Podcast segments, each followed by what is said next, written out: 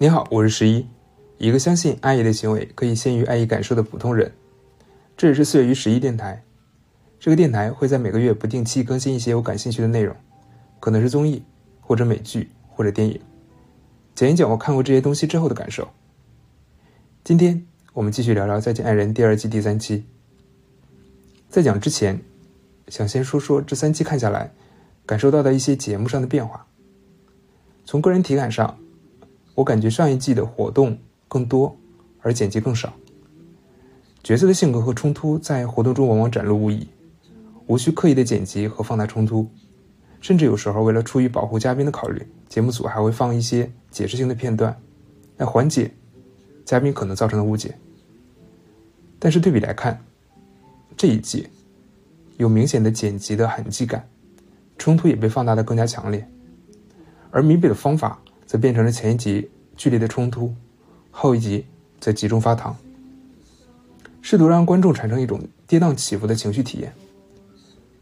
我个人对这种的改变其实有一些惋惜和遗憾，原因很简单，我不喜欢被人操控我的情感，而且如果这些人是我身边的朋友的话，我也不会这样去做。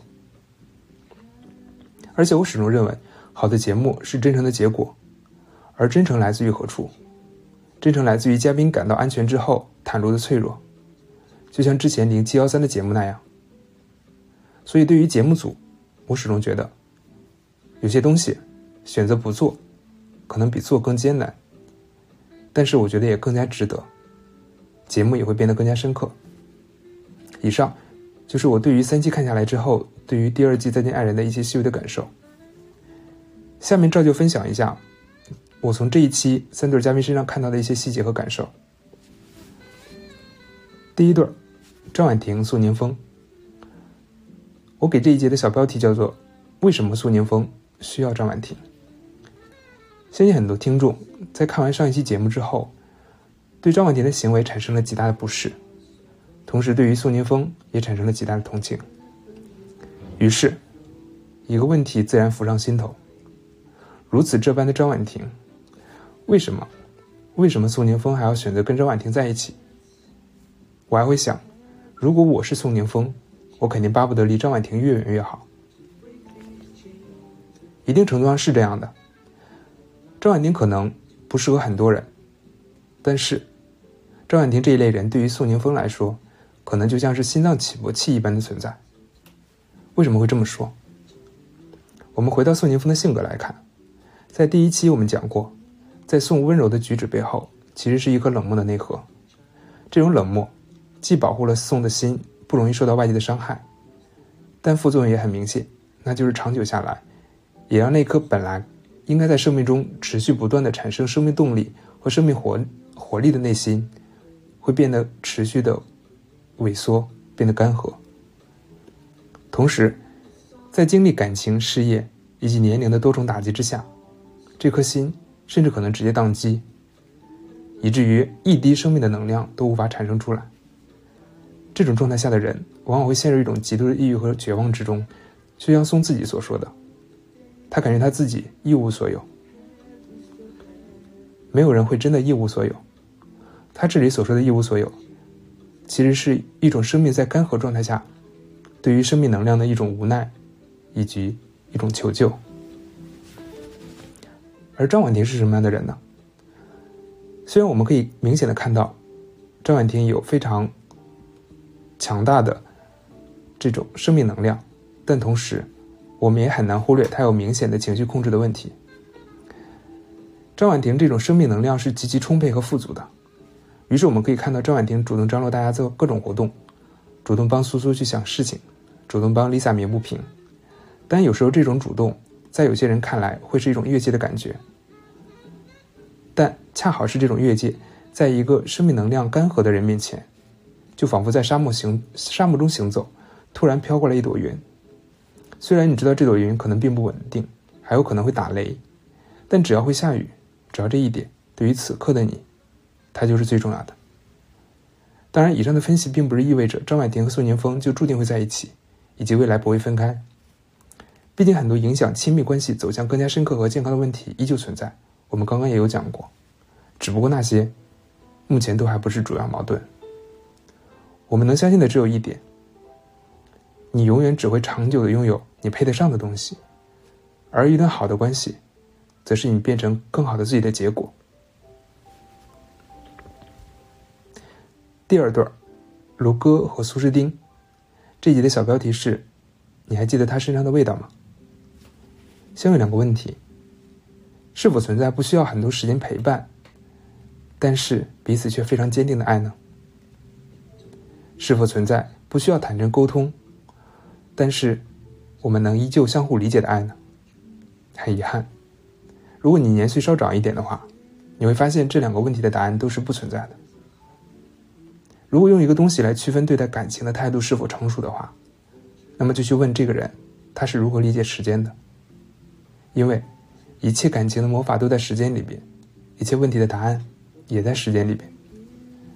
在感情里边，陪伴只有量变才会累积成为质变，而在这份时间的沉淀里边，对于爱情的坚定，不再成为一个疑问，而是变成了一种信仰。我很期待，很期待苏诗丁和卢哥这一对儿。可以放下过去，把彼此当成全新的人来认识和理解，重新投入相处的时间，在时间中慢慢找到属于自己的答案。另外这一对有一个细节很打动我。苏诗丁说：“卢哥身上的味道很好闻，有一种阳光和青草的味道。”想问问作为听众的你，你还记得，你还记得你爱过人的味道吗？如果不记得，那么很可能，我需要提醒你，你们已经太久没有拥抱彼此了。记得听完，或者就在此处暂停，给你爱的一人一个拥抱，仔细闻一闻他身上的味道。当然，也可以抱抱自己，闻闻自己身上的味道，说不定也能闻到阳光。第三对儿，艾薇和丽萨。小标题是。眼中没有妻子的好丈夫。一个人是别人眼中公认的好丈夫，一个人结婚几十年，但从来没有真正看见过自己的妻子。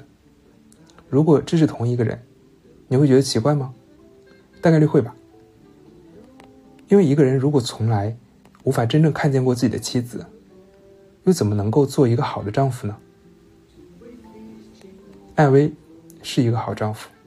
好到在妻子艰难的时候不离不弃，甚至倾家荡产为妻子治病，所以艾薇应该是一个好丈夫的典型案例。但是，但是，假如我问，听到现在的你，如果是你，你是否会选择艾薇作为你的生活伴侣呢？我猜，你可能会说不会。那么为什么？为什么不选择别人口中的这个好丈夫呢？为什么不选择这个在你最艰难的时候对你不离不弃的好丈夫呢？因为，因为我们知道，如果作为另外一半，好丈夫不是一个称号，而是在生活中点点滴滴舒服相处的细节。好丈夫，不是在大厦将倾时候的英雄救美，而是在琐碎的生活中，分担家务，尊重彼此的举案齐眉。换句话说，你想要的是一个尊重你、理解你，以及看见你的伴侣，而不是别人口中的好丈夫。我们有理由相信艾薇是一个很好的家人，因为艾薇的行为证明了这一点。但我们同时应该看到，艾薇并不是一个成熟的伴侣。他虽然拥有几十年的亲密关系，但在如何正确的、健康的对待伴侣关系上，却始终在错误的经验中反复打转。时间的累积，如果没有刻意的迭代和觉察，可能并不一定通向智慧和成熟。另外这一集，艾薇有一个细节让我印象深刻。这个细节是在艾薇在 Lisa 生病的时候，艾薇去菜市场买肉，被卖肉大哥夸奖是一个好丈夫，然后卖肉大哥给艾薇打折。艾薇回家之后，很兴奋的跟 Lisa 姐分享了这个事情。当时看到这里的时候，隐隐的感觉哪里不对，但没有觉察出来。直到写这篇稿子的时候，才发现，当时感觉不对的点在于。本来明明应该讲述一个包含诸多照顾的细节，以及 Lisa 在这个过程中如何被照顾的故事，最后就成为了一个艾薇向大家证明自己在别人眼中是一个好丈夫的论据。很吊诡，对不对？为什么会这样？因为艾薇从来都不想做 Lisa 的好丈夫，或者是没有想过这件事情，而是想做一个大家眼中的好丈夫。那么为什么会选择后者？是因为艾薇心中那个完美的自我才是他最看重的东西。而当一个人始终放不下那个心中完美自我的时候，他是看不到其他人的。他的诸多看似善意的举动，从根本出发。并不是来自于爱与共情，而是出自于维护那个自己看重的自我的形象。如果可以，如果可以，我希望我的伴侣不要是这样。如果让我选择，我会选择做我伴侣眼中的好伴侣，而不是别人口中的好伴侣。因为，因为我知道所有的评价都是虚妄的，只有陪在我身边的这个人，才是真实的。我一定要好好的守护他。这里是四月于十一电台，我是十一，一个相信爱意的行为可以先于爱意感受的普通人。我们下期再见。